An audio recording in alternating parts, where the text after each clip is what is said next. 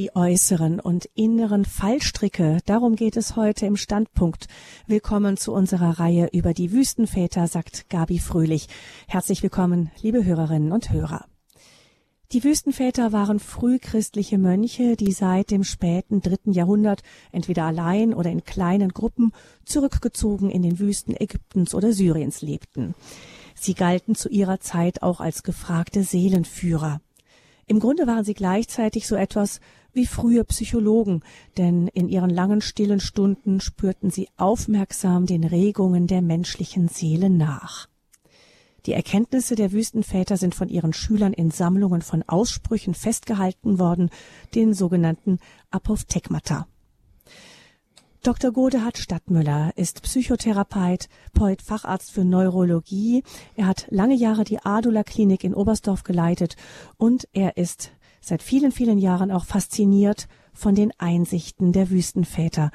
Bei Radio Horeb gestaltet er seit Jahren die Standpunktreihe über die Wüstenväter und es scheint, dass diese Quellen eine unerschöpfliche Fundgrube bilden, denn wir sind bereits bei Teil 41 angelangt.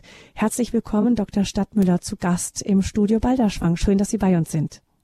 Ja, grüß Gott, Frau Fröhlich. Ich freue mich sehr, Ihre Stimme zu hören, auch wenn so ganz leise noch geschwächt von der Erkältung. ich äh, wünsche Ihnen weiter gute Besserung und das ist äh, ganz, ganz toll, dass Sie jetzt mit auf Sendung sind und herzlich willkommen auch an die Hörerinnen und Hörer.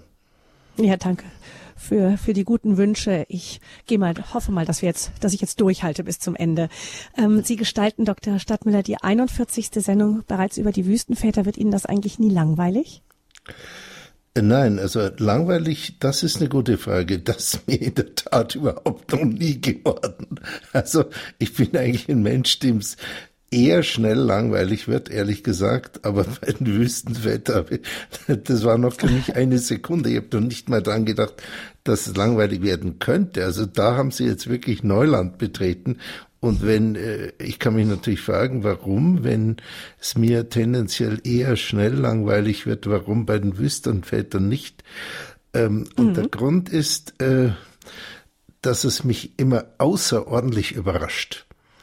Also ich, ich blättere hinein in ein Apophthegma, das ist also eine Anekdote, eine Situationsbeschreibung, äh, nicht ein dogmatischer Satz, das neigen die Wüstenväter nicht so dazu, und bin dann verblüfft, auch unter dem Gesichtspunkt, dass ja nur das überliefert wurde, was sich einige Jahrhunderte bewährt hat als ähm, als äh, kleine äh, geschliffener Edelstein der Weisheit und der konkreten Seelenführung. Ähm, und nur dann ist es überliefert worden. Und das öffnet sich nicht sofort dem Blick und dem Ohr und dem Verständnis. Manchmal muss man, oder zumindest ich, etwas tiefer eindringen, aber das hat sich noch jedes Mal äh, gelohnt. Und dieser Aspekt von Verblüffung beziehungsweise Erstaunen ist eben schön für mich. Wie Aristoteles sagt, das Staunen ist der Beginn der Erkenntnis. Hm. Ähm, Dr. Stadtmüller, Sie sind ja Psychotherapeut, ähm, haben wirklich viel, also Sie haben sich eigentlich Ihr Leben lang mit der Seele, Ihren Regungen, vielleicht auch Ihren Fallstricken und so weiter beschäftigt. Stimmt. Ähm, Finn, ist es denn so, dass das, was Sie dort bei den Wüstenvätern finden, würden Sie sagen, ja, das kommt mir bekannt vor, das ist nicht nur im Jahr 300 nach Christus so gewesen, sondern das betrifft uns Menschen im Jahr 2018 genauso? Hm, das sind jetzt eigentlich zwei Fragen.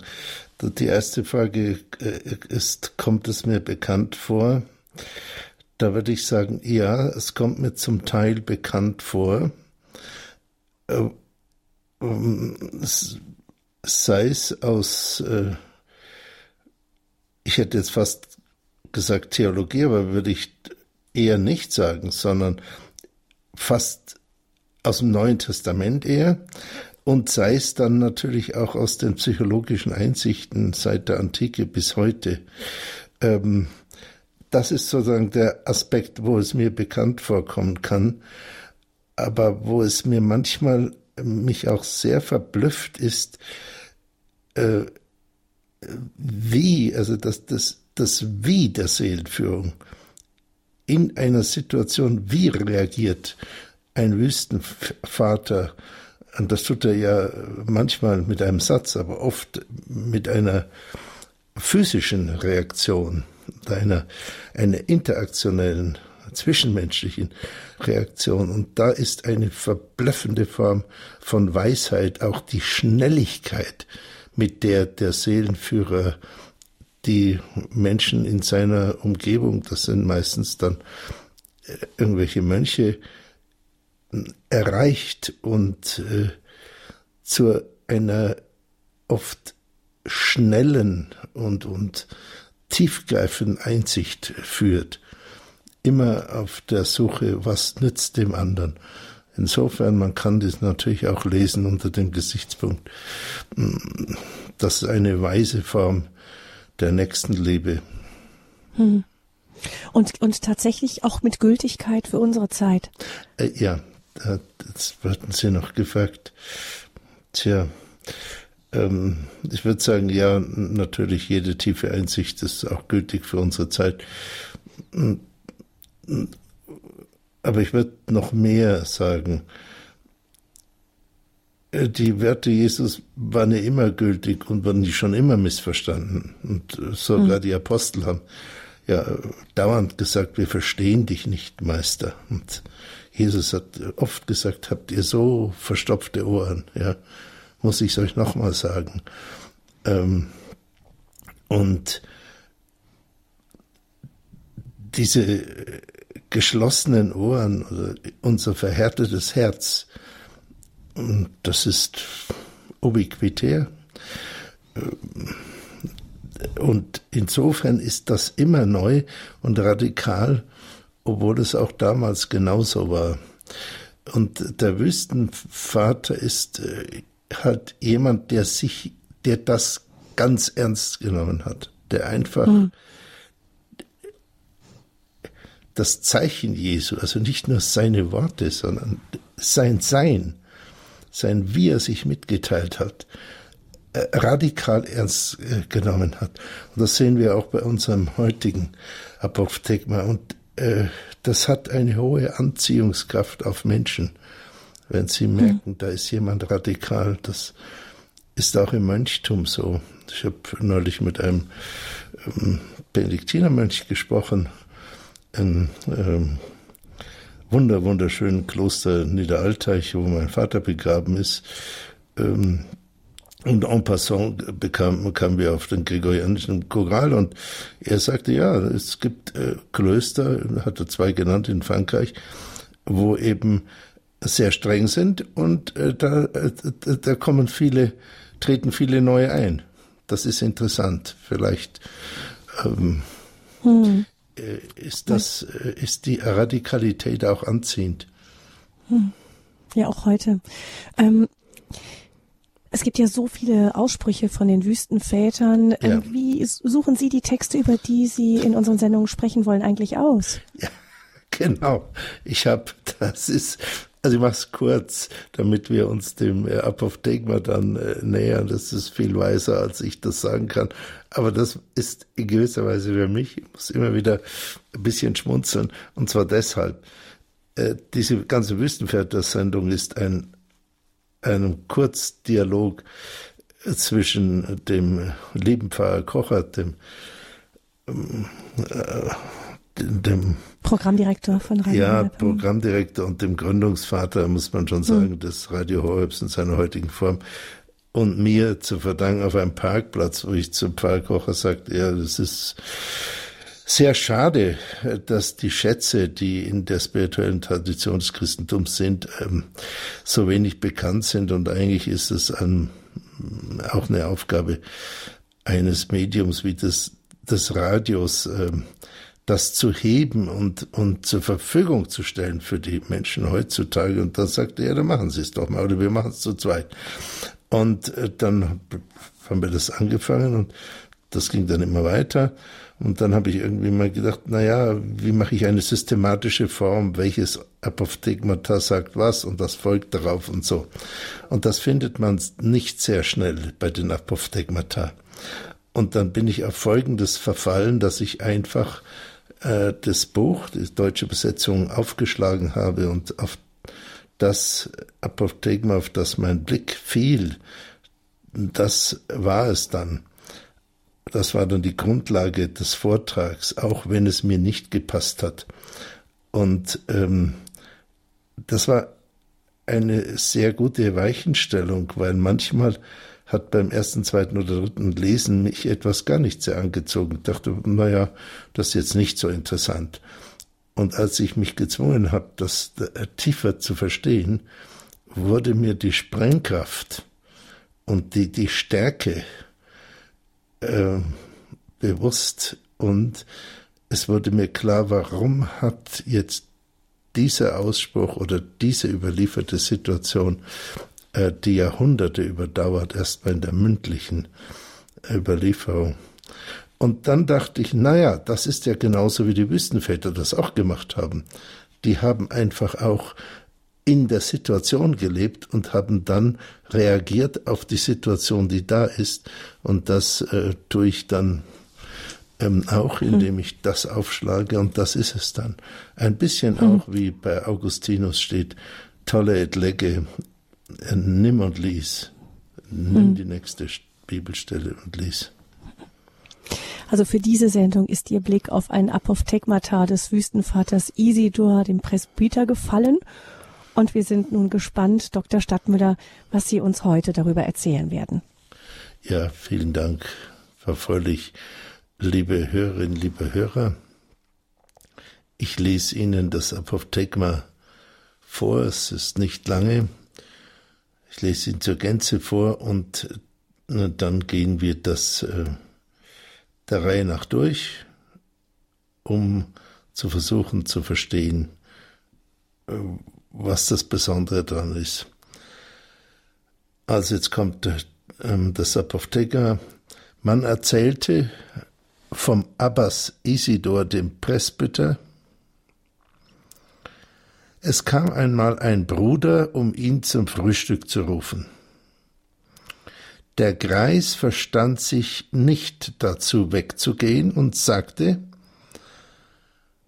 Adam ließ sich durch einen Bissen täuschen und erhielt seinen Aufenthalt außerhalb des Paradieses. Der Bruder sagte zu ihm, Du hast also grundsätzlich Bedenken, aus deinem Kellion, deiner Zelle, herauszugehen. Er aber, der Geist, sprach wiederum, Kind, ich fürchte, dass der Teufel wie ein Löwe herumstreicht und sucht, wen er verschlinge. Das ist ein Zitat aus dem ersten Petrusbrief. Das Apophthegma geht weiter. Oftmals pflegte er, der Abbas, zu sagen, wenn sich einer dem Weintrinken ergibt, dann wird er den Fallstricken seiner Gedanken nimmermehr entrinnen. Denn sogar Lot wurde genötigt, von seinen Töchtern berauscht, und wegen der Trunkenheit hat ihn der Teufel leichthin zu ungewöhnlicher Unzucht bereit gemacht. Das ist ein Zitat aus dem ersten ähm, Buch Mose. Gut, wir gehen es mal vielleicht der Reihe nach durch. Es beginnt immer, wie viele ähm, Apophthegmata beginnen. Man erzählte, ähm, das ist eine ganz häufige Form. Äh, man erzählt oder man hat erzählt. Selten wird gesagt, wer genau erzählt hat. Und das liegt nicht an einer historischen Ungenauigkeit, sondern daran, dass das Entscheidende die Begebenheit oder der Ausspruch ist. Dagegen ist nicht wichtig, wer nun das im Einzelnen berichtet, und man weiß das auch gar nicht mehr. Indessen, im Gegensatz dazu, wird in den Apophthegmata meist genau angegeben, wer, also welcher Ahnenvater, Wüstenvater oder welche Mystenmutter, das seltener, aber es gab's auch, etwas gesagt hat und wer wie gehandelt hat. Denn in besonderen Handlungen seien sie aktiv oder reaktiv und in den Aussprüchen in einer bestimmten Situation besteht die Botschaft, die es wert war, weitergegeben zu werden. So auch in unserem Apophthegma. Und deshalb ist äh, auch die Übersetzung äh, Apophthegma mit Lehrspruch oder mit Ausspruch, äh, ja, das ist nicht falsch, aber die ist äh, sehr verkürzend. Denn wie man auch bei unserem Apophthegma sieht, es geht immer um eine Interaktion. Es geht um ein Momentum in einer Beziehung zwischen zwei oder mehr Leuten. Und das nützt der Wüstenvater sofort aus, um jemanden äh, in einer situations- und personadäquaten Form ähm, weiter auf dem Weg zu führen. Denn das ist ja eigentlich eine ganz triviale Form, äh, eine triviale Situation. Da kommt ein Bruder netterweise und äh, und klopft beim Abbas, äh, um zu sagen, du, es gibt Frühstück, jetzt kommst du bitte mit. Äh, und das wird eben in, in diesem, ähm, in diesem Kloster oder in dieser Gemeinschaft von Einsiedlern, Einsiedelei, wird das die Gepflogenheit gewesen sein, äh, dass die, dass jeder Mönch in seiner Zelle allein die meiste Zeit verbringt, äh, verbrachte, aber dass die Mönche sich gemeinsam zum Frühstück treffen. Und das äh, ist an sich sehr nett, dass ein Bruder vorbeikommt und sagt, du, es ist Zeit, ähm, ich begleite dich. Ähm, und eine sehr höfliche Form, mit einem älteren ähm, Wüstenvater umzugehen. Und der, unser Wüstenvater lehnt es aber ab. Und zwar klar und kantig. Der Wüstenvater ist nicht ein, äh, ein netter Typ, der immer alles weglächelt, sondern ein Wüstenvater ist auch abgegrenzt, wenn das im Moment äh, ihm richtig erscheint. Also er geht überhaupt nicht mit und er entschuldigt sich auch nicht dafür. Er gibt überhaupt keine Standardbegründung, sondern er sagt, Adam ließ sich durch ein bisschen täuschen und erhielt seinen Aufenthalt außerhalb des Paradieses. Also quasi, ich möchte jetzt nicht außerhalb des Paradieses geraten, wenn es bitte geht, äh, bleib du ruhig außerhalb des Paradieses. Und das finde ich eine ziemlich kantige Antwort. Und es ist ähm, zu hören, erst einmal historisch in der Situation um 300 oder um 350, ähm, da hatte sich das Mönchtum erst begonnen herauszubilden. Und das waren zuerst Einsiedler, der heilige Paulus der Eremit oder der heilige Antonius der Große, waren zuerst Einsiedler und ähm, die, die Zelle und das Verbleiben in der Zelle, die Handarbeit in der Zelle, das Gebet in der Zelle, das Fasten in der Zelle und die, was Benedikt, der heilige Benedikt dann später, äh, die Stabilitas Loci, das Verbleiben am Ort, die Seelenruhe, die sich einstellen kann, die Hesychia, ein großes Ideal der Wüstenväter. Das alles ist sehr verbunden äh, mit der Zelle, griechisch Kellion, woher lateinisch Zeller und äh, unser deutsches Wort Zelle kommt. Und im Athos oder in der Ostkirche haben, heißen die Zellen immer noch das Kellion. Also das ist eigentlich die Einsiedlerzelle. Äh, es gab aber schon im dritten Jahrhundert dann äh, Verbindungen von Einsiedlerzellen. Äh, man hat den Wert der Einsiedelei erkannt, aber auch den Wert des gemeinschaftlichen Seins, weil, und das zieht sich bis in alle beschaulichen Orden durch, bis heute und letzten Endes für jeden, der auf einem spirituellen Weg ist, äh, die Frage, wie viel Einsamkeit ist äh, sinnvoll, in welcher Form, wie viel Gemeinschaft ist sinnvoll, warum, in welcher Form, wo ist die Gefahr der Gemeinschaft, wo ist die Gefahr aber auch des Alleinseins. Äh, die Orden die als streng angesehen werden in der Westkirche, sind das zum Beispiel die Kartäuser oder die Kamaldolenser oder die zweimal reformierten Benediktiner, die Trappisten. Diese verbringen alle sehr viel Zeit im Gebet, dabei beten sie zu bestimmten Zeiten gemeinsam, zu anderen allein. Warum hat eigentlich das Mönchtum Mönch, kommt er von Monas, der Alleinlebende, äh, überhaupt zum Zönobitentum, zum Mönchtum in Gemeinschaft geführt. Da gibt es sehr viel Literatur, aber es scheint, es sind hauptsächlich zwei, ähm, zwei Gründe. Einerseits müssen auch Einsiedler von etwas leben und sich ernähren, obwohl Jesus sagt, äh, ist schaut die Lilien auf dem Felde an, sie säen nicht, sie ernten nicht.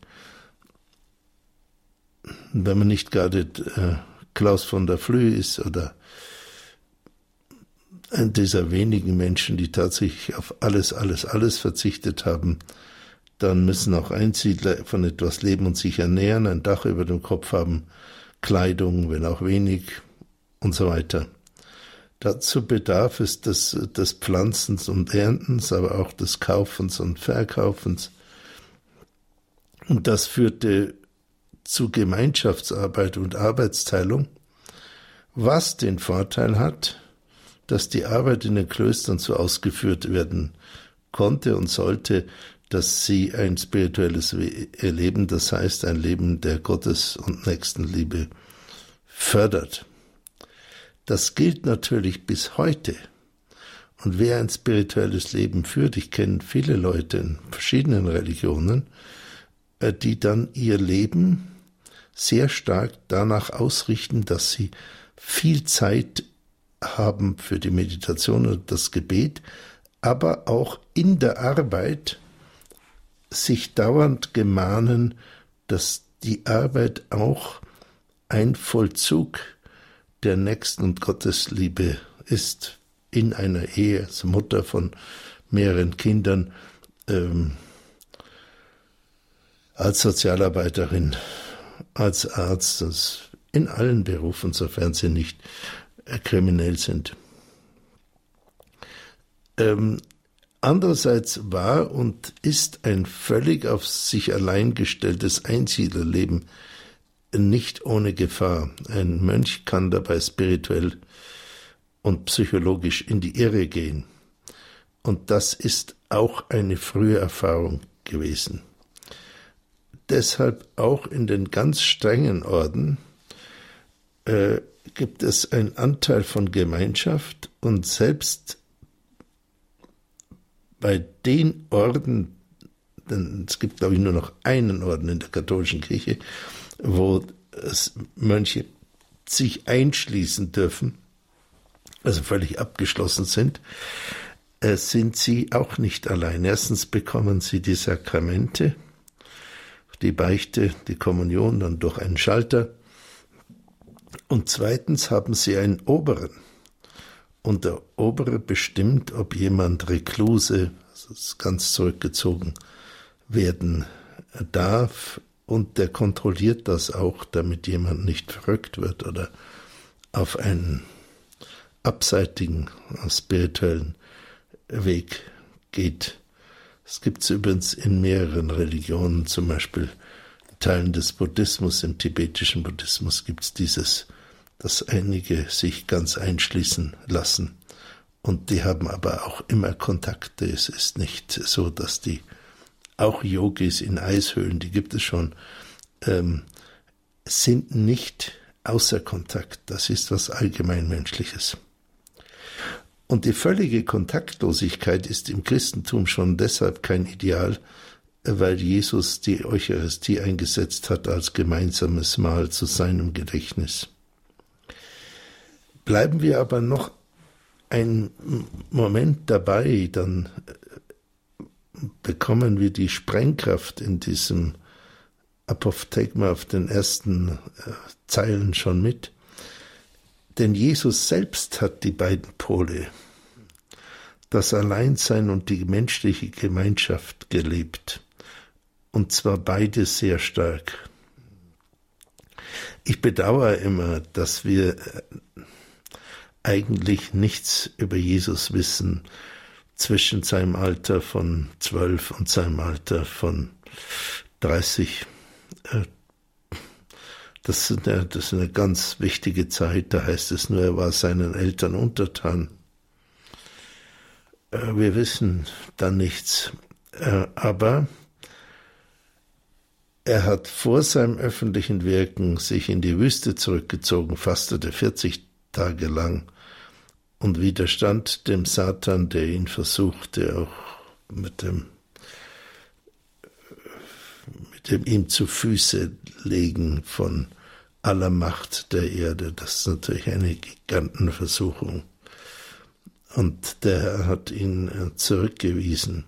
Das heißt, hier hat Jesus die Einsamkeit, die vollständige Einsamkeit gesucht und da gibt's natürlich zwei ganz, ganz große Vorbilder auch. Das einmal ist Johannes der Täufer der Wüste und äh, Elias. Und deshalb sind Johannes der Täufer und Elias auch so ganz, ganz besonders verehrte Gestalten, zum Beispiel bei den Kazeusern. Aber nicht nur hat er sich, hat sich Jesus in die Wüste zurückgezogen, die 40 Tage, sondern immer wieder zieht er sich zurück allein, zumeist auf einen Berg, um in Zwiesprache mit Gott, seinem Vater, zu sein. Und das ist ein, finde ich, wichtiger Punkt. Das Alleinsein Jesu, wenn er sich zurückzieht, ist ein paradoxes Ziel. Nämlich, er geht in die Einsamkeit genau aus dem Grund, um nicht allein zu sein. Die Einsamkeit ist kein Ziel in sich selber, kein Wert, sondern hat das Ziel, die Gemeinschaft mit Gott zu erfahren, in diese Gemeinschaft einzutreten und in ihr zu bleiben. Und das war sicher bei Jesus Christus in ganz einzigartiger Form. Aber das ist ein Kardinalweg für das Christentum. Das ist von Jesus vorgezeichnet. Und hat das immer wieder gesucht. Und viele der berührendsten Stellen für mich im Neuen Testament zeigen genau das auch vor seinem, vor seiner Passion. Nochmal den Kontakt mit dem Vater gesucht in extremer Weise und Blut und Wasser äh, geschwitzt und seinen eigenen Willen hintangestellt. Und das ist diese innige Gemeinschaft. Deshalb äh, sind die Wüstenväter ganz zu Anfang in ihrem, in ihrem Versuch, allein zu Gott zu finden, sind sie ganz, ganz nahe bei Jesus. Und das ist 100 Prozent auf dem Boden des Neuen Testaments. Aber man kann in die Irre gehen, zum Beispiel man kann die Nächstenliebe weniger leben und so weiter. Oder sich seinen Gott selber versuchen äh, äh, zu bauen und nicht den gewaltigen Gott, der auch andere Pläne mit uns hat, ähm, zu suchen. Äh, so dass wir in dieser, dieser Spannung, Einsamkeit und Gemeinschaft äh, und dann auch, äh, was ist wichtiger, das Gebet oder die, die Arbeit, auch die karitative Arbeit, ähm, stehen wir ganz zu Anfang des Christentums und bis heute. Im Moment ist diese Spannung wieder ganz, ganz stark. Im Moment ist das Ruder, scheint mir ganz heftig auf die Seite der karitativen Arbeit. Die Kirche muss hier mehr tun und so weiter. Ähm, der heilige Benedikt hat fußt ja auf diese Wüstenväter-Tradition 100 Prozent, ging ja am Anfang auch in die Höhle und äh, verließ die Schreck, für ihn schreckliche Stadt Rom und hat das auf diese ganz berühmte Formel, die Sie, liebe Hörerinnen, liebe Hörer, natürlich alle kennen, ora et labora, gebracht. Und es scheint mir, dass heute meistens gelebt wird labora et ora, also arbeite und wenn du Zeit hast, bete. Während der heilige Benedikt sagt wörtlich, dem Gebet darf nichts vorgezogen werden. Also ein Primat des Gebets. Und das hat Jesus auch hundertprozentig gelebt. Und die Wüstenväter auch. Und jetzt kommt, um zurückzukehren zu unserem lieben Apophthegma, jetzt kommt der nette Bruder und holt, möchte den, äh, seinen Abt freundlich abholen und sagen, ach, ich klopfe bei dir und ich begleite dich zum gemeinsamen Frühstück und er holt sich eine Abfuhr ein. Und äh, die, Ant, äh, die Nachfrage des Bruders ist außerordentlich verständlich. Ähm, als der Abbas sagte, Adam ließ sich durch ein Bissen täuschen und hielt seinen Aufenthalt außerhalb des Paradieses, dann sagt der Bruder, hätte ich auch äh, gemacht, wenn mir, wenn mir nicht die Spucke weggeblieben wäre. Äh, der fragt, das finde ich also außerordentlich vernünftig. Du hast also grundsätzlich Bedenken, aus deinem Kellion herauszugehen. Also du möchtest lieber in der Einsiedelei verbleiben, das findest du noch besser und so. Ähm,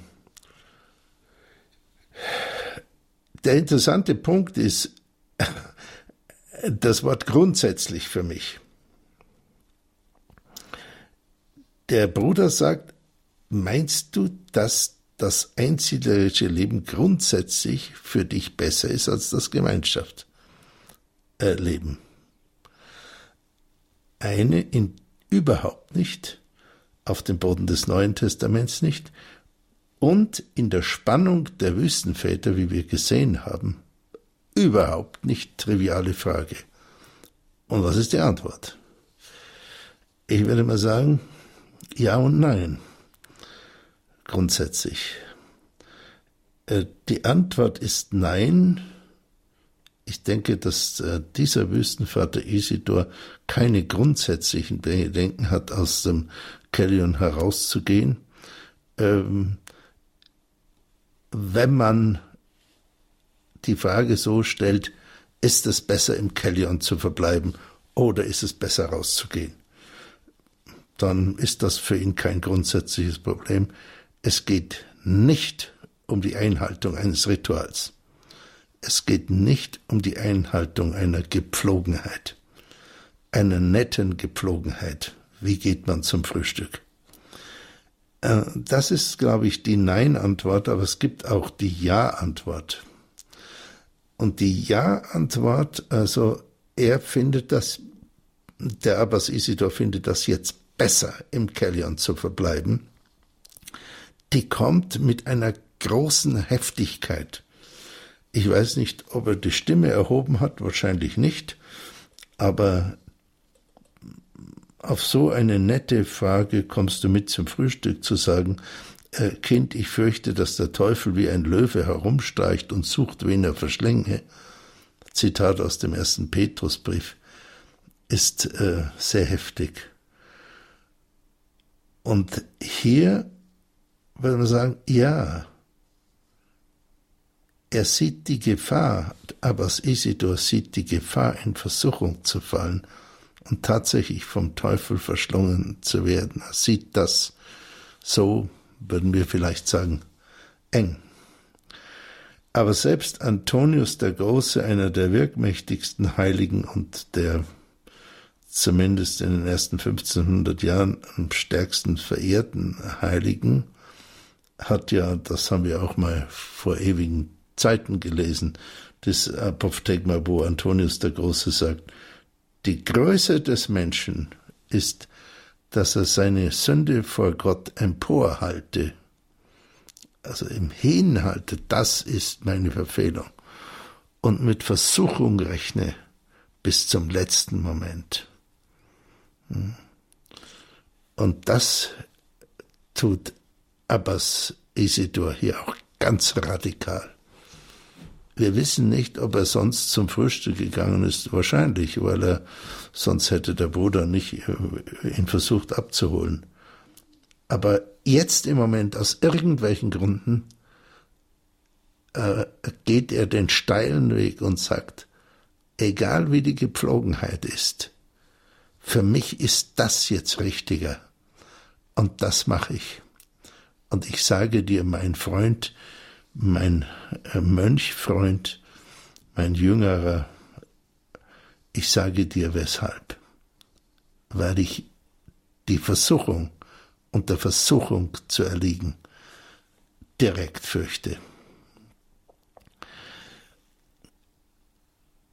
Wir können das noch besser verstehen, worin der Altvater das Problem sieht, wenn wir den Ausspruch des Abbas Isidor dazu nehmen, der im Apophthegma sich fortsetzt und der scheinbar erst einmal unvermittelt ist.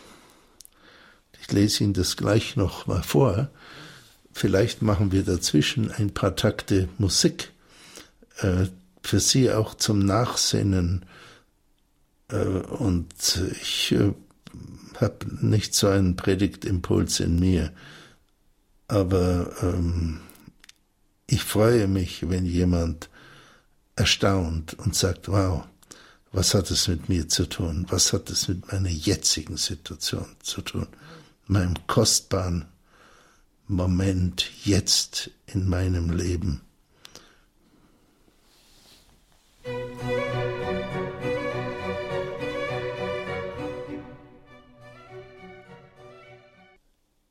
Ja, liebe Hörerinnen, liebe Hörer, wir haben das kurze Apophthegma das, äh, was sich auf den äh, Abbas Isidor aus dem vielleicht äh, vierten Jahrhundert bezieht, ein Stück weit gelesen und versucht zu verstehen. Und direkt im Anschluss ähm, daran, dass äh, Abbas Isidor es sagt, zu dem Bruder, der ihn zum Frühstück bringen will, Kind, ich fürchte, dass der Teufel wie ein Löwe herumsteigt und sucht, wen er verschlinge. Das sagt der heilige Petrus, das sind wir ganz nah an der ersten Zeit des Christentums, sagt der heilige Petrus, schreibt er in seinem ersten Brief.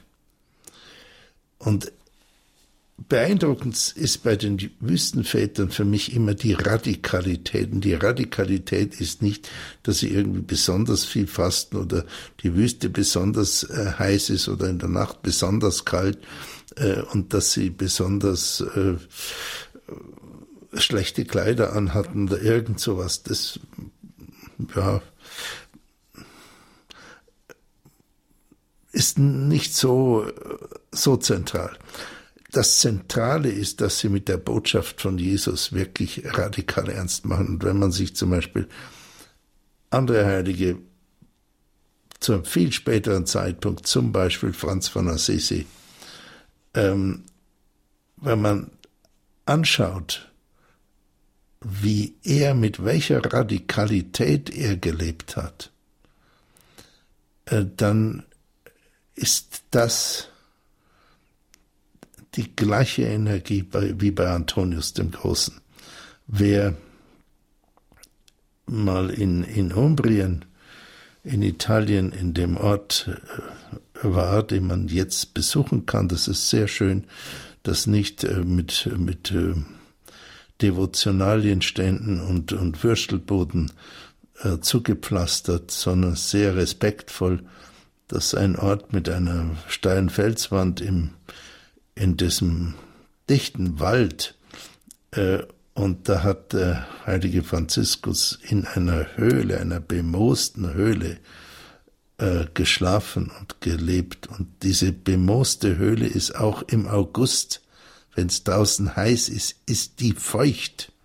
Das nass kalt in der Höhle, ich war da drin. Also das ist sowas von ungesund, dass äh, man sich fragt, ist das ein Weg für einen Menschen? Aber für den heiligen Franz war es der Weg. Und vielleicht war er auch in der Situation, sich zu sagen, der Teufel schleicht herum äh, und schaut, wen er verschlingen kann. Und diese Radikalität macht Menschen dann auch richtig stark, wie wir das bei vielen Wüstenvätern auch sehen. Sie macht sie wirkmächtig und ähm, sie macht sie auch scharfsichtig. Und ähm, Abbas Isidor hat diesen Menschen, der ihn zum Frühstück holte, diese, diesen Kairos, dieses, diesen kleinen, in Anführungsstrichen normalen Moment zwischenmenschlich, hat er genützt, um ihm etwas mitzuteilen, was ihn wahrscheinlich erschüttert hat und was ihn zurückgeführt hat auf das alte Ideal. Und es geht weiter. Äh, denn Abbas Isidor heißt es, oftmals pflegte er zu sagen, wenn sich einer dem Weintrinken ergibt, dann wird er den Fallstricken seiner Gedanken nimmermehr entrennen. Denn sogar Lot wurde genötigt von seinen Töchtern. Berauscht und wegen der Trunkenheit hat ihn der Teufel leichthin zu ungewöhnlicher Unzucht bereit gemacht. Also zuerst macht hier der Abbas eine sehr starke Aussage. Die Aussage, wenn sich einer dem Weintrinken ergibt, dann wird er dem Fallstricken seiner Gedanken nimmermehr entrennen. Ähm, wenn sich einer dem Weintrinken ergibt, das würde ich jetzt mal nicht so lesen, dass jedes Weintrinken durch den Altvater abgelehnt wurde, obwohl die Wüstenväter, äh, soweit man weiß, dem Alkohol überhaupt nicht zugesprochen haben. Aber was der Altvater ablehnt, ist gewohnheitsmäßiges Weintrinken und übermäßiges Weintrinken.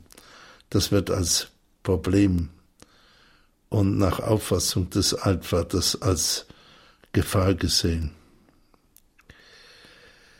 Es gab im frühen Mönchtum und später auch immer wieder in Reformbewegungen sowohl des Mönchtums wie auch sonst in der Kirche sehr starke aszetische Tendenzen und dann gab es wieder Tendenzen, die gesagt haben, die Aszese ist ja ein Selbstläufer, das brauchen wir nicht.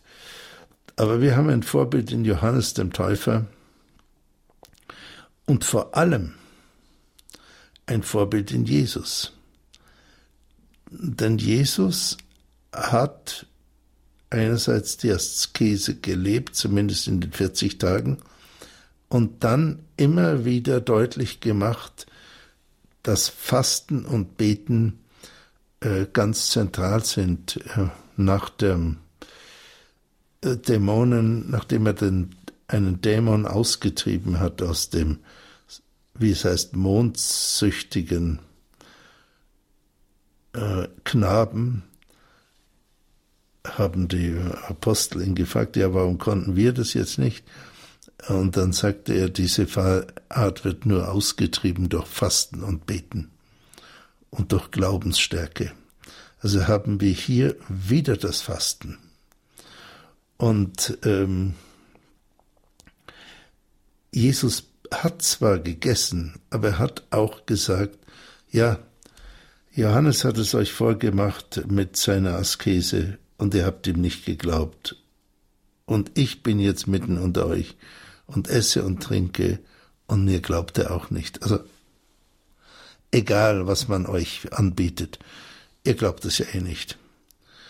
Und ihr, ihr seid unbelehrbar und äh, seid fern von der Erleuchtung.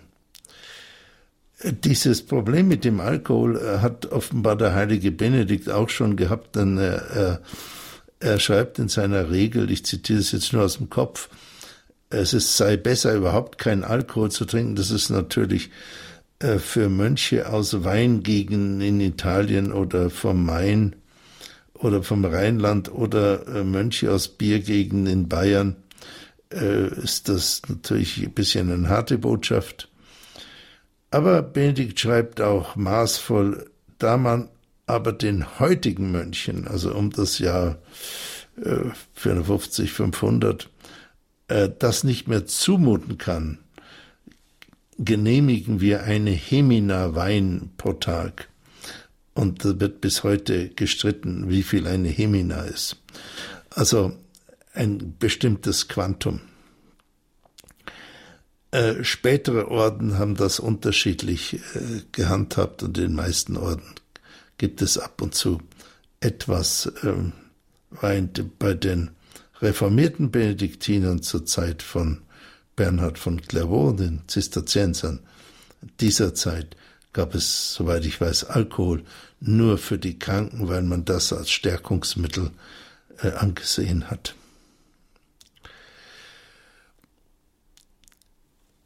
Und äh, der äh, Abbas Isidor legt jetzt nochmal nach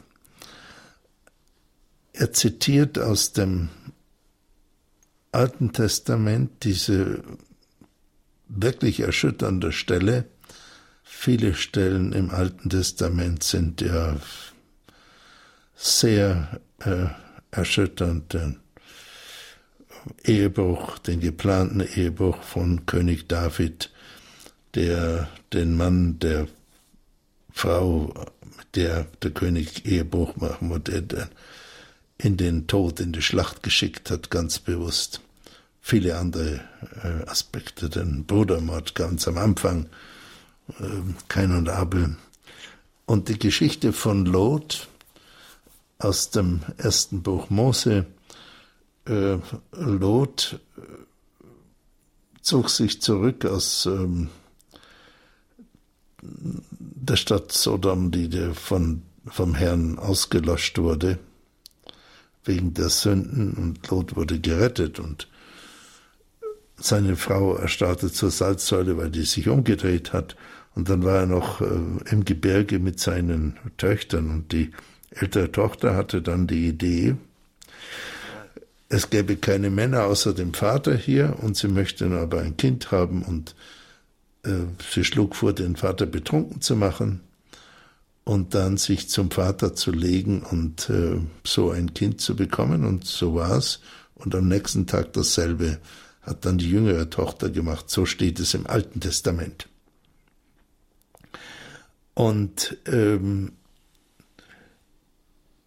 der Altvater hebt ab auf die Fallstricke der Gedanken, denn es heißt, wenn sich einer dem Weintrinken ergibt, dann wird er den Fallstricken seiner Gedanken niemand mehr entrinnen. Die Fallstricke der Gedanken, heißt das, sind immer da. Also Gedanken sind sozusagen nicht gut per se. Und wenn die Abwehr sinkt durch zum Beispiel Wein, dann wird ein Mensch dem Pfallstrecken seiner Gedanken sagt, der Altvater auf jeden Fall verfallen. Er wird unterliegen. Und ähm, das ist auch für die spirituelle Entwicklung oder wenn Sie so wollen, für die Moral, ist das eine äh, ziemlich differenzierte Aussage.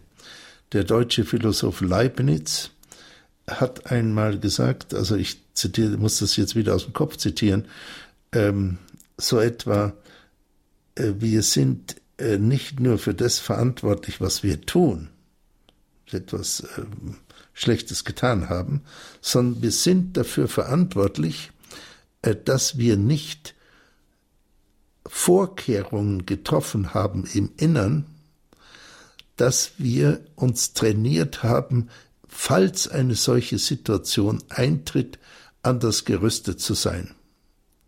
Also man kann nicht sagen, weil ich in die Situation geraten bin, bin ich hier unterlegen und das ist allein mein Schuld, sondern die Schuld nach Leibniz beginnt schon früher.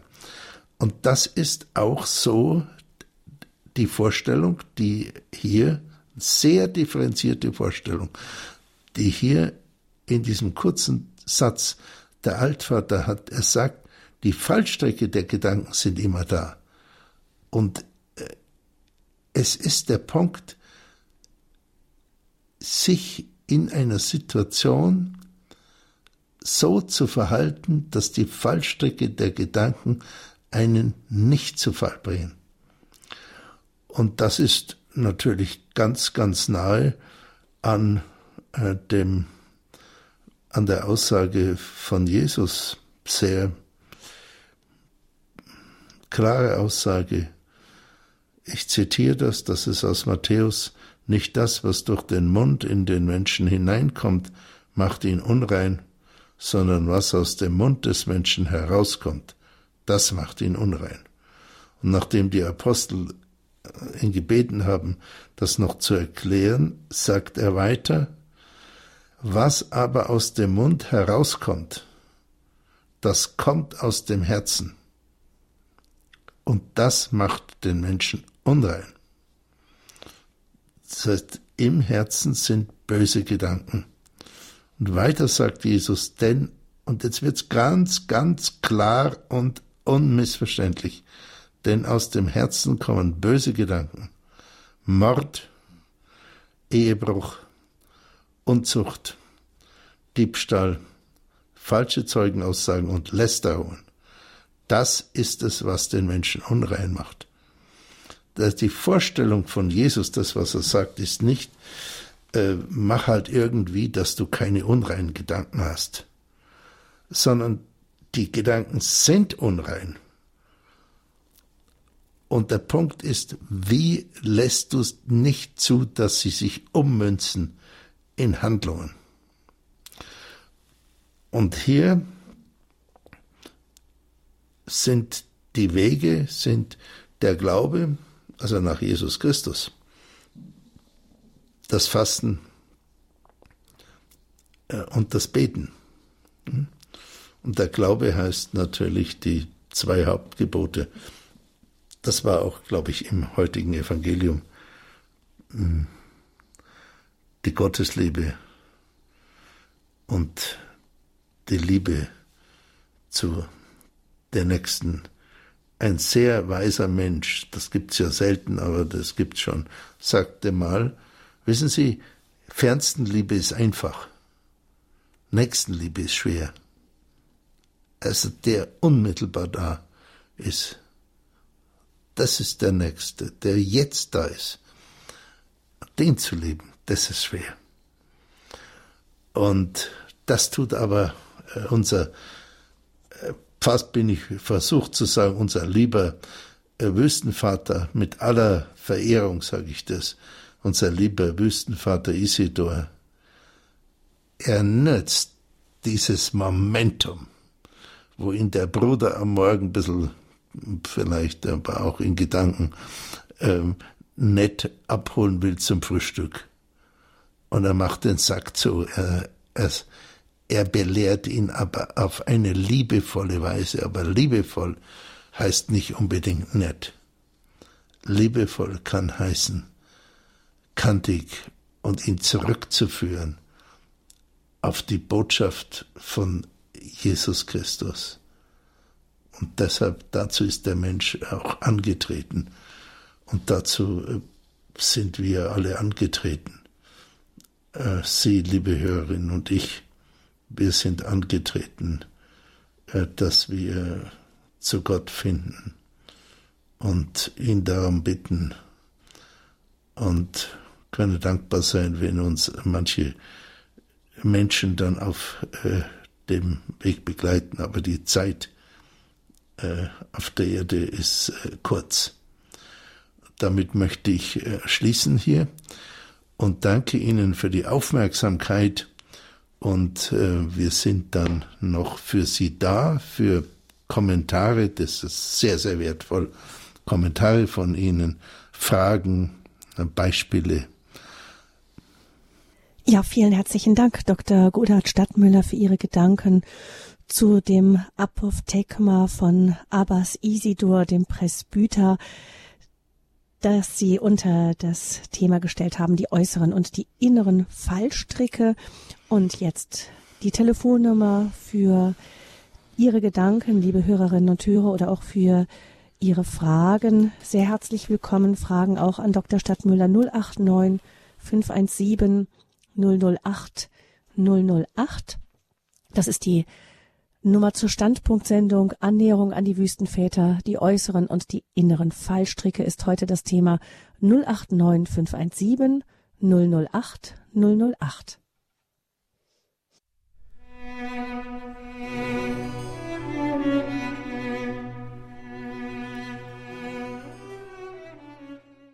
Die Annäherung an die Wüstenväter ist eine Serie in der Standpunktsendung bei Radio Horeb. Wir sind bereits im 41. Teil mit Dr. Godehard Stadtmüller. Er ist Psychotherapeut und Facharzt für Neurologie und hat uns heute wieder einen Ausspruch eines Wüstenvaters interpretiert und dargelegt, äh, des Wüstenvaters Isidor, dem Presbyter. Es ging um die Notwendigkeit, in der Stille zu sein und den Versuchungen der inneren Gedanken, der inneren und äußeren Fallstricke zu widerstehen. 089 517 008 008 ist die Nummer zu dieser Sendung. Wir freuen uns, wenn Sie anrufen, liebe Hörerinnen und Hörer, mit Ihren Fragen, aber vielleicht auch mit Ihren Gedanken zum heutigen Thema 089 517 008 008. Gewählt hat die Nummer Herr Schenk aus dem Ruhrgebiet. Guten Abend, Herr Schenk. Schönen guten Abend, Frau Fröhlich. Schönen guten Abend, Herr Dr. Fach, äh, Stadtmüller. Entschuldigung. Grüß Gott. Grüß Gott. Ähm, ich, äh, mir ist ein Wort aufgefallen, ähm, ja. kan Kantigkeit, also kantig. Ja. Kann man das Wort mit ähm, konsequent oder verbindlich äh, interpretieren? Ja, also das ist sozusagen ja. eine liebenswürdige Form davon, aber natürlich Konsequenz, ja. ganz klar. Weil, natürlich. weil Sie das im äh, äh Zusammenhang mit äh, Priesternachwuchs in äh, Wien, äh, im, in Wien oder bei Wien ist ja auch eine große, ich sage jetzt nicht Priesterschwemme, aber gegenüber den anderen Internaten. Ja, ich glaube, in ähm, da gibt es ähm, ein Kloster, wo, ähm, wo da viele eingetreten sind, ja. Ja, ja. Bei Wien, ja. ja. ja. Heiligenkreuz. Heiligenkreuz, genau. Ist, Jetzt ist mir wieder eingefallen, Entschuldigung. Ja. Mhm. Ja, ja. Mit äh, äh, Professor Wallner. Mhm. Ja. ja, Hm. Herr Schenk, schien es Ihnen, dass da auch diese Konsequenz einfach gelebt wird oder wieso? Ja, äh, ja, da, äh, hm. so wie ich das rausgehört habe von Professor Wallner, äh, dort wird auch äh, Konsequenz gelebt und äh, ja, auch in einigen anderen äh, Klöstern äh, ist auch noch konsequent, während ja die heutige Kirche leider seit dem Vatikanischen Konzil so wie ich das erfahre oder erfahren habe mit meinen 72 Jahren, äh, ja, das sehr äh, abgesch abgeschwächt leben lässt, sage ich das mal so formuliert. Ja, wobei, wenn man Die jetzt zum Beispiel die, Herr Schenk, wenn man jetzt zum Beispiel die Schwestern von Mutter Teresa anschaut, also ich, Ja, die sind ja auch ähm, nach dem Zweiten Vatikanischen, meine ich, ich weiß gar nicht ganz genau, aber auf jeden Fall jetzt leben sie nach dem Zweiten Vatikanischen Konzil extrem konsequent, wenn ich daran denke, irgendwie alle zehn Jahre Heimatbesuch, ähm, irgendwie Ja, ja. nur äh, man wird hingeschickt, Ja. wo man hingeschickt wird, lebt, äh, äh, schläft mit anderen in einem Zimmer und so weiter. Also ich glaube, da geht jede Europäerin schluckt dreimal tief oder Ja, tief das- durch, das bevor ich als sie sich so ein Gegenpol. Leben angeht. Hm. Mhm. Mhm. Hier in Europa ist also, äh, ja, ja, der laissez-faire, will ich mal so sagen. Ne? Ja, danke, Herr Schenk, für Ihre, Ja, bitteschön, gern Ihre. Anfrage, Nachfrage. Ja. Dr. Dankeschön. vielleicht Vielen Dank. fragen wir uns aber auch, wie geht das denn? Ich meine, im Orden das konsequent leben, das ist ja tatsächlich so, dass gerade auch äh, strenger kontemplative Orden oder solche, die ja, wie eben auch die Schwestern von Mutter Teresa zum Beispiel und so, das sind ja gerade diejenigen, die auch Nachwuchs eher haben als andere vielleicht. Aber ich frage mich jetzt auch, wie kann das denn für ähm, die restliche christliche Bevölkerung aussehen, so ein konsequentes Leben. Man kann sich ja auch nicht einfach so immer ständig zurückziehen. Also kann es heißen, für jetzt eine Familienmutter zum Beispiel oder für einen Familienvater, dass man äh, sehr konsequent sich nicht zurückzieht, sondern äh, sich zur Verfügung stellt? Oder ist dieses sich zurückziehen einfach auch doch auch wichtig für jeden? Also ich, äh, also ich glaube, nach Jesus Christus ist es wichtig. Denn wenn es selbst für Jesus, ich denke manchmal, Jesus, also wenn er der Sohn Gottes war, dann hat er nur drei Jahre gewirkt. Und in diesen drei Jahren hat er nicht einmal das Meer gesehen. Er hat rela er hat schon einen großen Zulauf gehabt von Leuten, aber er hat relativ wenige Leute gesehen in einer relativ kurzen Zeit. Und dann könnte man sagen, ja, warum hat er sich dann noch zurückgezogen ins Gebet? Aber genau das hat er gemacht. Und ich glaube, alle Heiligen, auch die, die ähm, ein sehr tätiges Leben geführt haben, haben sich wirklich zurückgezogen. Und ich bin ja einmal, um jetzt auf die Familienmutter äh, zu sprechen zu kommen, ich bin einmal äh, ja nach meinem Examen der Medizin habe ich äh, ähm, bin ich durch die USA getrennt von New York City, ähm, Route 80 und dann Abstecher in den äh, nach Wyoming in den Yellowstone Park und dann runter bis San Francisco und dann bis Los Angeles alles mit dem Daumen. Und da hat mich auch mal ähm, eine Frau mitgenommen, diese riesigen Straßenkreuzer, die gab es bei uns gar nicht. Und die hat mir dann ein Essen gegeben und, und so, weil ich hatte ja nichts. Und ähm, die hatte sieben Kinder. Und die hat mir erzählt, ohne dass ich sie danach gefragt hat, die meditiert jeden Abend eine Stunde. Und zwar von sechs bis sieben. Das ist sakrosankt. Und vorher und nachher ist sie für alle da. Und ich habe gesagt, ja, wie, wie, wie, wie mit sieben Kindern, da sind ja kleinere dabei und größere. Äh, wie, geht denn das dann? Äh, dann hat sie gesagt, ja, ja, die akzeptieren das, weil die wissen, mir geht's dann besonders gut. Und ich bin dann besonders einsatzfähig und, und bin für die da. Ich bin, ich bin empathisch und ich kann gut zuhören und bin entschlusskräftig und so weiter. Also Jesus hat nicht vorgelebt, dass man dauernd sich um andere kümmern muss. Mhm. Sonst hätte er sich nicht auch zurückgezogen. Und wenn er das gemacht hat, ich meine, dann müssen wir es alle machen. Mhm. Ist nur die Frage, ob wir es machen. Ist dann, Ton. Genau, ja. ist die Frage auch, woran wir sparen, nicht? Also ist es so, dass wir dann an ja, Sie haben eben gesagt, er hat noch nicht mal das Meer gesehen. Das hat mich äh, jetzt nachdenklich gemacht. Ja. Ähm, woran sparen wir am Ende nicht? Also er hat dann vielleicht nicht gespart an der Zeit mit den anderen, sondern vielleicht müssen wir mehr an an der Fernsehsendung am Abend sparen oder sowas. Ne, ähm, ja, wir bekommen natürlich auch mehr Kraft. Gell? Wir bekommen mehr Kraft durch die Meditation. die Kontemplation. Das kostet zwar Kraft, aber wir bekommen auch mehr Kraft. Hm. Also Johannes Paul der Große, ich finde es wirklich eine unglaubliche Figur. Äh, Papst Johannes Paul, nicht weil ich katholisch bin, sondern es ist wirklich einer der größten Menschen in meiner Lebenszeit. Ähm, da wurde oft gefragt, ja, was sind denn die Einflüsse von Ihnen und so, weshalb sind Sie so geworden, das interessiert. Der hat dann mal gesagt, warum fragen alle mich nach den äußeren Einflüssen, warum fragt niemand mich nach den inneren Einflüssen? Also es nach dem inneren Vollzug im Gebet, in der Meditation, in dem Nachdenken, in der Zwiesprache mit Gott. Und es, es wird damit gesagt, das ist ja viel wichtiger. Hm. Ähm. Die Bedeutung des inneren Lebens, auch des Rückzugs. Ähm, die Wüstenväter inspirieren uns.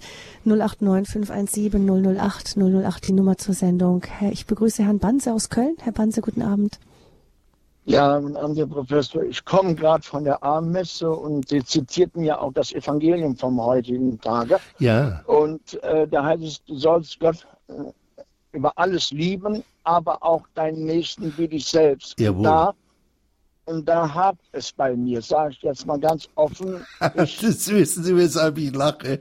Ich freue mich ich, so, dass diese, diesen kann, Kölner kann, Dialekt ein bisschen zu hören, oder? Ach so, ja, das haben wir schon einige gesagt, obwohl ich das gar nicht glaube. Super, ja, okay. Ja, und äh, das kann ich und will ich aber gar nicht. Und ich habe dann aber bei diesen Worten immer so dieses Muss von Christus, obwohl ja. der Pfarrer auch gesagt hat, wir, äh, man alleine kann das nicht, Christus muss wirken, aber ich persönlich, muss ich ganz offen ja, sagen, sagen wenn ich diese Worte höre, habe ich Angst, Angst, wirkliche Angst, Angst vor ja. dem ewigen Richter.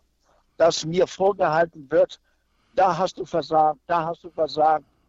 Und äh, dass ich also, andererseits weiß ich natürlich, oder sollte ich wissen von Gottes Barmherzigkeit, aber ja. ich, äh, aber früher hat mir das gar keine Gedanken gemacht. Es sei zum Beispiel jetzt, äh, in der, in, der, in, der, in der Vergangenheit wurde ich durch Arbeitskollegen gemobbt. Das ist genau dasselbe Problem. Da ja. heißt es, du musst denen, du musst denen nachträglich vergeben. Sonst bist du also verfallen. Ich sage jetzt mal ganz drastisch der Hölle ja, verfallen. Drastisch, ja. Und äh, äh, das kann ich und will ich gar nicht. Dann äh, äh wurde mir auch von hiesigen Partners geholfen. Ja. Dann war es mir für eine Weile gut. Jawohl. Dann habe ich mich an diesen Schächer am Kreuz gehalten, der auch sagte, ja Herr, ich, äh, ich bringe dir alles zu dir, aber dann ist dasselbe Problem nach einiger Zeit wieder da. Ja. Und was kann ich da tun? Ich bin da. Und vor allen Dingen, früher hatte ich das, da war, da ruhte ich in der Gnade und dem Erbarmen des Herrn, wenn ich das mal so sagen darf. Ja.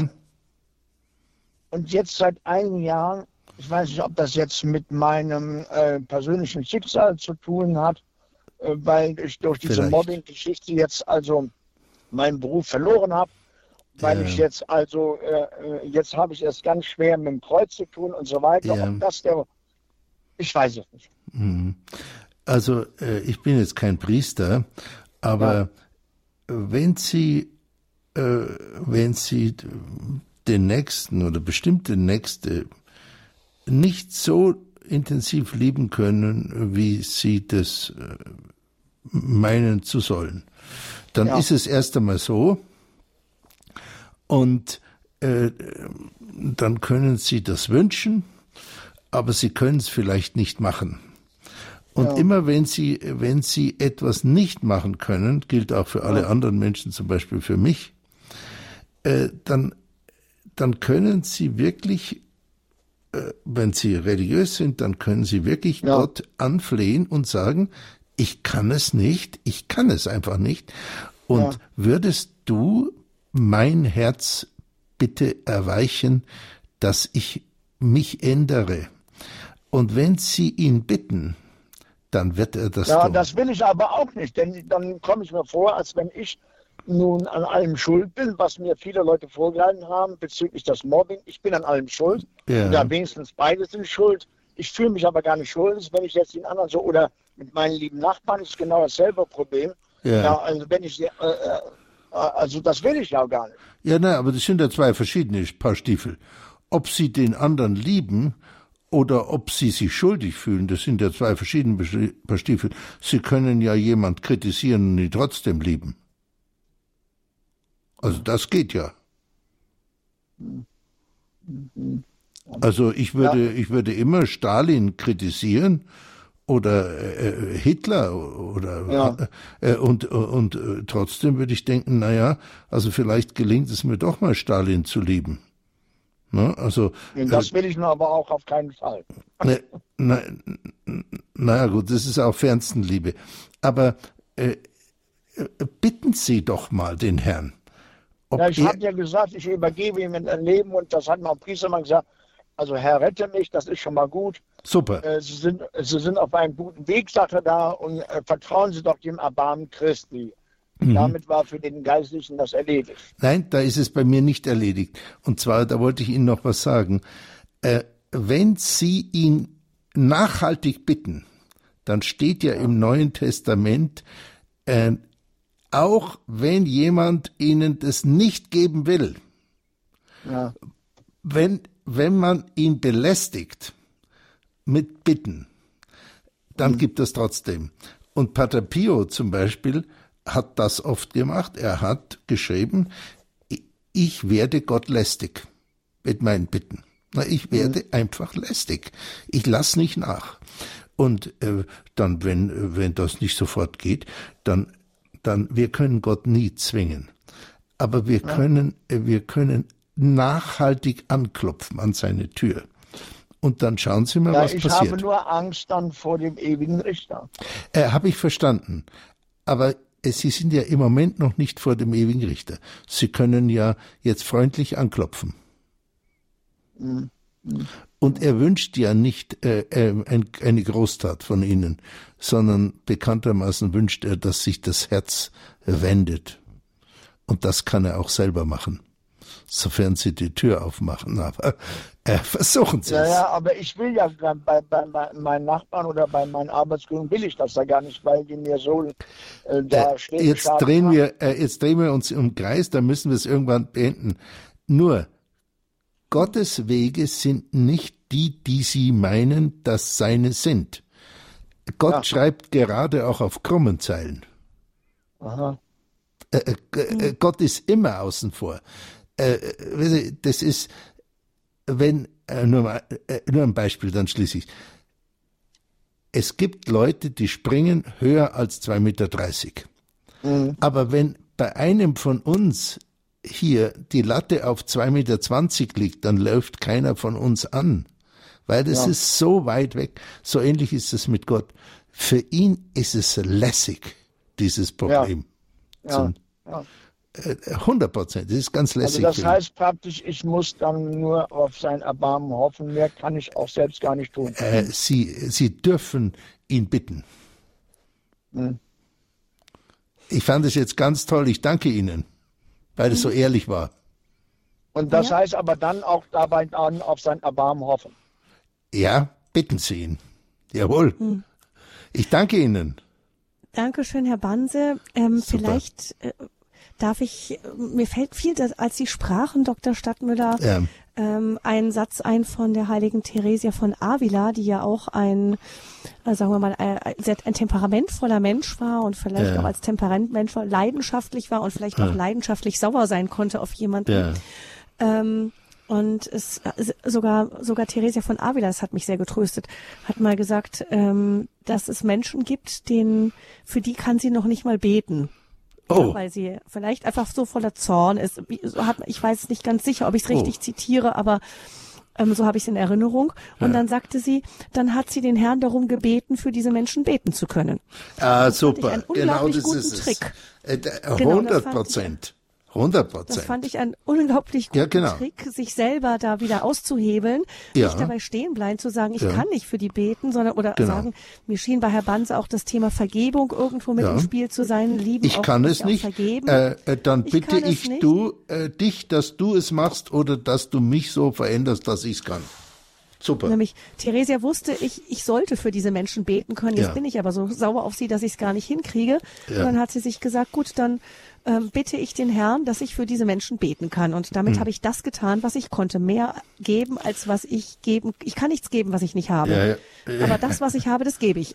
Okay. Und wenn es nur das Kleid, die paar Fischlein und die paar Brötchen sind. Jawohl. Super. Ja.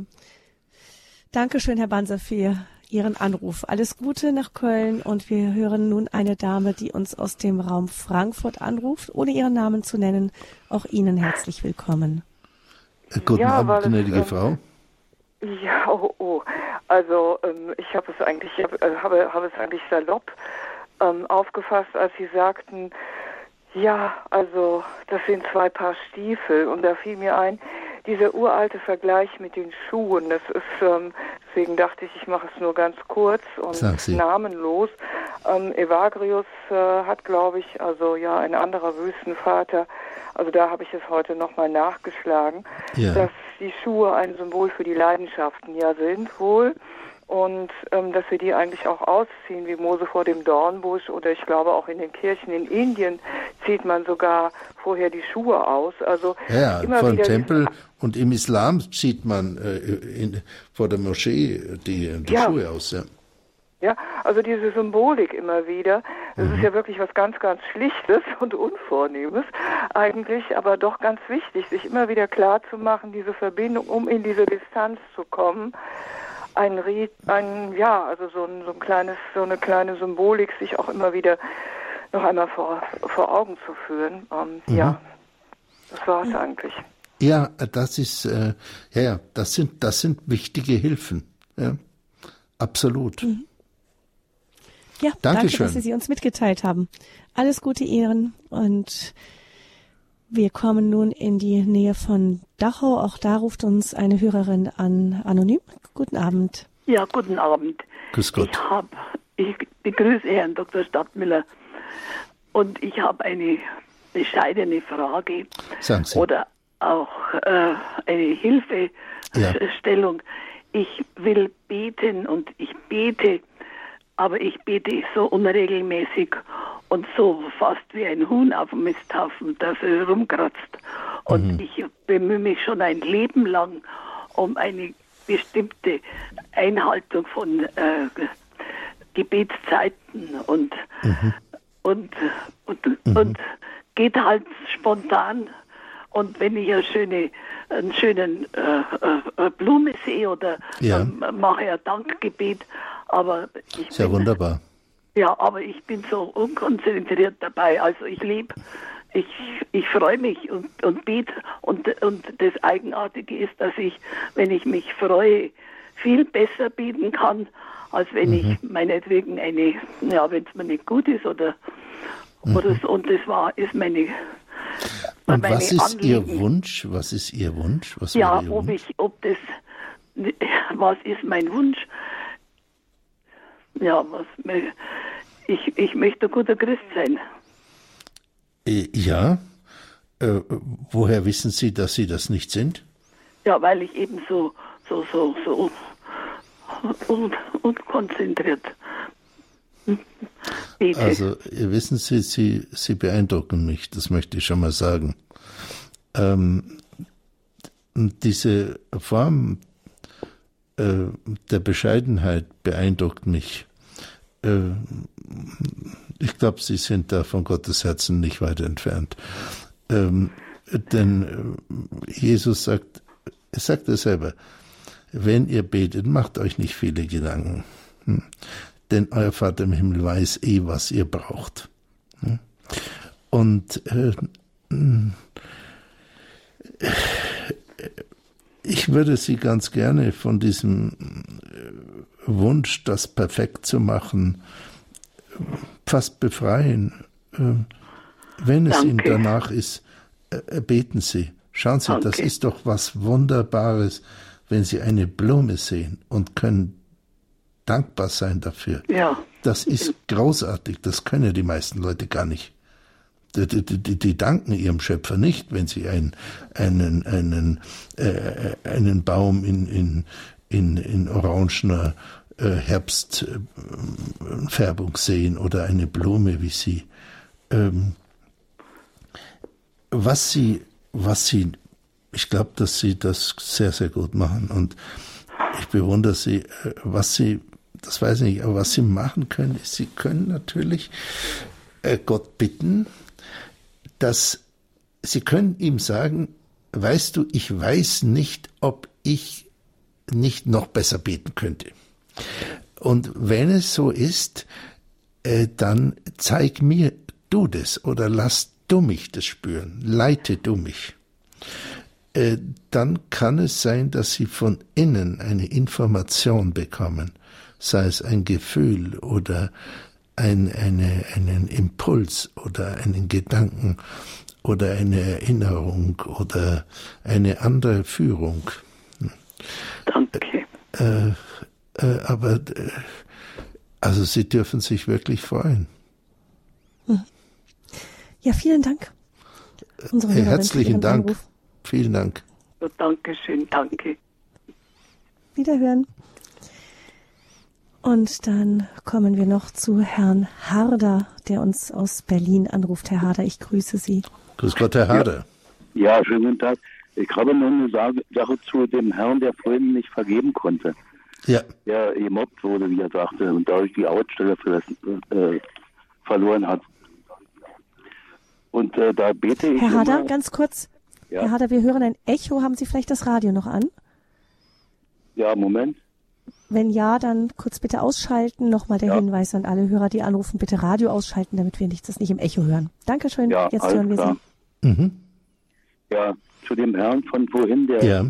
Nicht vergeben konnte, beziehungsweise der gemobbt wurde und die Ausbildung verloren hat. Äh, ich bete immer für so eine Zwecke täglich. Woher gibt, dass ich jeden Tag immer mehr so werde, wie du willst, dass ich sei. Na, das ist ein fantastisches Gebet. Wow. Da wird man dann so, äh, wenn man das regelmäßig macht, irgendwann wird der Herr so wenden, dass man eben auch der wird. Das ist aber stark. Da hätte ich jetzt äh, Freude, wenn das mehr Leute hören würden. Ja. Das ist richtig stark. Und äh, erlebe auch bei mir äh, entsprechende Veränderungen. Mhm. Wollen Sie das, äh, wenn das nicht zu persönlich ist, können Sie mal eine Veränderung nennen, die Sie erlebt haben, falls sich das überhaupt in Worte ausdrücken lässt? Ja, ich habe stark mit äh, äh, Internetporno zu tun gehabt. Mhm. Und das hat sich dadurch, also jetzt auf Null im Moment. Mhm. Ja, das Und freut auch, mich. Auch andere Bereiche. Das freut mich. Äh, äh, dann bleiben Sie dran. Ja. Hm? Dann, dann bleiben Sie dran. Ja. Äh, äh, irgend, in irgendeinem äh, ähm, beherzten spirituellen Buch äh, irgendwo steht das, wir legen die Waffen des Gebetes an. Das genau, klingt genau, jetzt ein bisschen säbelrasselnd, aber manchmal, wenn die Versuchungen äh, entsprechend heftig sind, ja. dann ist es auch gut, äh, armiert zu sein. Ne? Ja. Äh, ein äh, bisschen auch wie unser Wüstenvater. Ja? Der andere Bruder kommt salopp und sagt, äh, lieber Vater, gehen wir doch zum Frühstück, ich hol dich ab. Und der Wüstenvater sagt, mein Freund, in dieser Sekunde geht es um was anderes. Ja, für es, es, ist, es ist ernst. Hm? Ja. Und das bei Ihnen auch, es ist sehr ernst. Ja. Weil sonst würden Sie ihr ich, hab, Leben... ich bin jahrelang nicht mehr zur Beichte gegangen. Ja. Das hat sich all geändert. Ich gehe jetzt regelmäßig zur Beichte, zur Kommunion. Ja. Und also das ganze Leben hat sich gewandelt. Ja äh, da seien Sie dem Herrn dankbar und bleiben Sie dran. Ja, das auf jeden Fall. Also ich finde das ein fantastisches Zeugnis. Ich danke Ihnen sehr auch für die Offenheit, den Mut. Und ich danke Ihnen für Ihre Beiträge. Ja. Die mich immer sehr erfreuen. Ja, dann Aber, hören wir uns vielleicht wieder, oder? Sie ja. hören mich. Ja. Gut. Danke. Wiederhören. Ich danke, danke Ihnen ganz herzlich für Ihren Anruf und für Ihre persönlichen Worte. Ähm, Dr. Stadtmüller, mir fällt zum, zum Ende der Sendung auch noch dieser andere Gedankengang ein, der am Anfang mal kurz angeklungen ist, dieses kantige von diesem äh, Wüstenvater. Also wenn ich mir so vorstelle, da kommt jemand und lädt mich zum Frühstück ein, also das wird mir schon schwer fallen, dem so sowas so vor den Latz zu knallen. Ähm, der ist ja gerade in dem Moment ganz unschuldig. Ähm, ist das so, dass wir manchmal einfach das Gefühl, nett zu sein und dem anderen nicht weh zu tun, ja. dem also, Wohl zu ja, wollen, das also, so stark im Vordergrund steht, genau, dass wir ja. manchmal das verpassen, was eigentlich ja, wichtig wäre. Ja, und es ist, äh, also äh, es gibt so, so, ja, so Sekundärtugenden, die über Erziehung vermittelt werden, ja, äh, dann, dann, dann lernt man der Nice Guy zu sein, in ihrem Fall der Nice Girl, ja. Mhm. Und äh, oder im Englischen gibt's das Wort Goody Goody. Also im englischen Englisch. Äh, das heißt, also Goody ist äh, der nette Typ, aber Goody Goody ist ähm, ja, also ähm, das, das, da gibt's da gibt's nur unangenehme deutsche Wörter. Ja, ja. Äh, das ist äh, noch eine sehr mhm. nette Form, das mhm. zu übersetzen. Ähm, mhm. Es gibt im, im amerikanischen Englisch gibt's das Wort nicety. Also das ist sozusagen schleimfreundlich.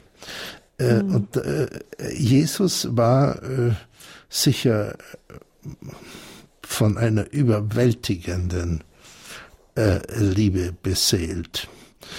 Äh, aber man kann ja nicht sagen, dass er immer nett war. Äh, das kann mhm. man auf keinen Fall sagen. Denn er hat die Pharisäer, und zwar in Wiederholung, sehr hart angeredet. Ihr Heuchler, ihr Natterngezücht. Das ist, das ist das beleidigend, ganz klar. Das, hm. ja, kann man gar nicht anders nennen. Und das war aber nicht lieblos. Das heißt, äh, die, äh, die Liebe ist die hohe Tugend. Äh, und sofern die Nettigkeit der Liebe genügt, dann ist es gut. Aber wenn die Nettigkeit gegen die Liebe ist, dann ist es nicht gut. Hm, also es geht auch nicht darum, dem anderen auf Gedeih und Verderb nicht irgendwie weh zu tun. Manchmal ist es vielleicht sogar notwendig. Ähm, ja, also wir wollen ja niemand wehtun, aber manchmal ist es einfach so, dass die Situation jemand wehtut, weil er sich in die Situation bringt. Ähm, nehmen wir mal an, ähm, also jetzt ein ganz einfaches Beispiel. Äh, ein, ein dreijähriger Bub will auf die Autobahn rennen. Ne? Mhm. Dann sagt die gute Mutter nicht, ich bin Pazifistin und ich äh, achte deinen Willen und das Kind ist tot. Sondern die gute Mutter rennt das, äh, nimmt, reißt das Kind zurück und wenn das Kind brüllt vor Wut, dass es seinen Willen nicht durchsetzen kann, dann sagt die gute Mutter, nicht du böses Kind, sondern die, sagt die gute Mutter, ach, das ist wunderbar, dass du so ein wunderbares, vitales Kind bist und ich verstehe, dass du jetzt unglaublich wütend bist und rumtrampelst. Äh, aber ich lasse dich nicht auf die Autobahn und jetzt kommt das Top-Argument. Und das Top-Argument lautet, weil ich meine Aufgabe erfülle. Ich erfülle in Liebe meine Aufgabe. Und wenn das dir jetzt weh tut, dann kann ich das auch nicht im Moment, in dieser Sekunde vielleicht auch nicht ändern. Ne? Kann ja später was dazu tun. Hm. Und äh, also das ist sozusagen ein Beispiel, was man dann nicht mehr bezweifeln kann. Genau, und es gibt aber auch jetzt zum Beispiel, wenn ich, ähm, ich mir ist mal aufgefallen bei der Biografie von Ignatius von Loyola, der ja. eine Zeit lang, glaube ich, sehr streng gefastet hat und wenn er eingeladen wurde und man ihm schönes Essen vorgesetzt hat, dann hat er einfach gesagt, tut mir leid, ich esse kein Fleisch, ich esse dies nicht. Also da wird es mir wahrscheinlich schon ganz anders werden bei der Vorstellung. Denke ich auch, die haben sich jetzt solche Mühe gegeben und jetzt soll ich das nicht essen. Äh, ja, aber, aber bevor man auch, bevor man äh, bevor man stirbt, es gibt ja auch andere Leute, die dürfen was nicht essen äh, mhm. und die die die sagen das dann. Also äh, das das ist ja die Frage, wie man sagt. Also ich glaube, dass man, äh, dass man, äh, das nett und liebevoll sind zwei verschiedene Dinge. Und vielleicht bringt man gerade dadurch eine Botschaft drüber auch, die vielleicht dann noch wichtiger ist, als einfach Ja gesagt zu haben. Äh, ja, klar. Ja kann man sich ja selber ruinieren.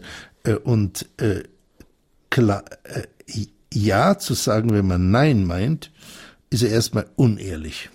Ja? Mhm. Und jemand unehrlich zu begegnen, ist ja sowieso nicht so liebevoll. Mhm. Und das Zweite ist, es heißt ja nicht, liebe deinen Nächsten mehr als dich selbst, sondern liebe deinen Nächsten wie dich selbst. Also würdest du auch mal anfangen, dich selber zu lieben. Und sich selber zu lieben ist schwer. Mhm.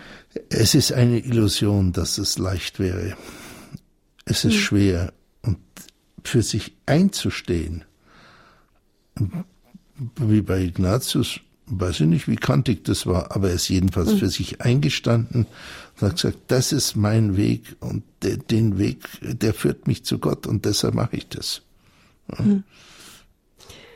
Die äußeren und die inneren Fallstricke Stricke sind unser Thema gewesen in diesem 41. Teil Annäherung an die Wüstenväter. Vielen herzlichen Dank, Dr. Godehard Stadtmüller, dass Sie wieder mit uns in dieser Sendung waren und uns wieder einen neuen Ausspruch eines Wüstenvaters nahegebracht haben. Vielen herzlichen Dank. Ich danke Ihnen, Frau Feucht. Das ist immer ein Gewinn, äh, wenn Sie die Sendung moderieren. Und ich wünsche Ihnen von Herzen das Beste und ich bedanke mich bei allen Hörerinnen und Hörern, die äh, zugehört haben. Äh, ich spüre das auch und natürlich sehr, sehr stark denen, die jetzt auch äh, sich gemeldet haben und auch Zeugnis gegeben haben. Herzlichen mhm. Dank. Wenn Sie, liebe Hörerinnen und Hörer, eine CD von dieser Sendung nachbestellen möchten, bestellen möchten, dann können Sie anrufen beim CD-Dienst ab morgen Vormittag wieder besetzt 08328 921 120 08328 921 120 oder Sie gehen ins Internet unter www.horeb.org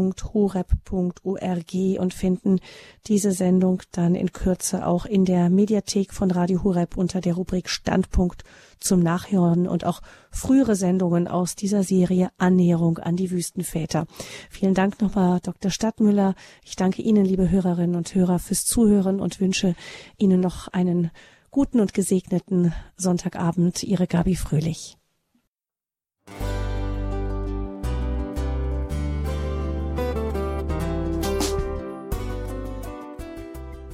Liebe Zuhörerinnen und Zuhörer, vielen Dank, dass Sie unser CD- und Podcast-Angebot in Anspruch nehmen.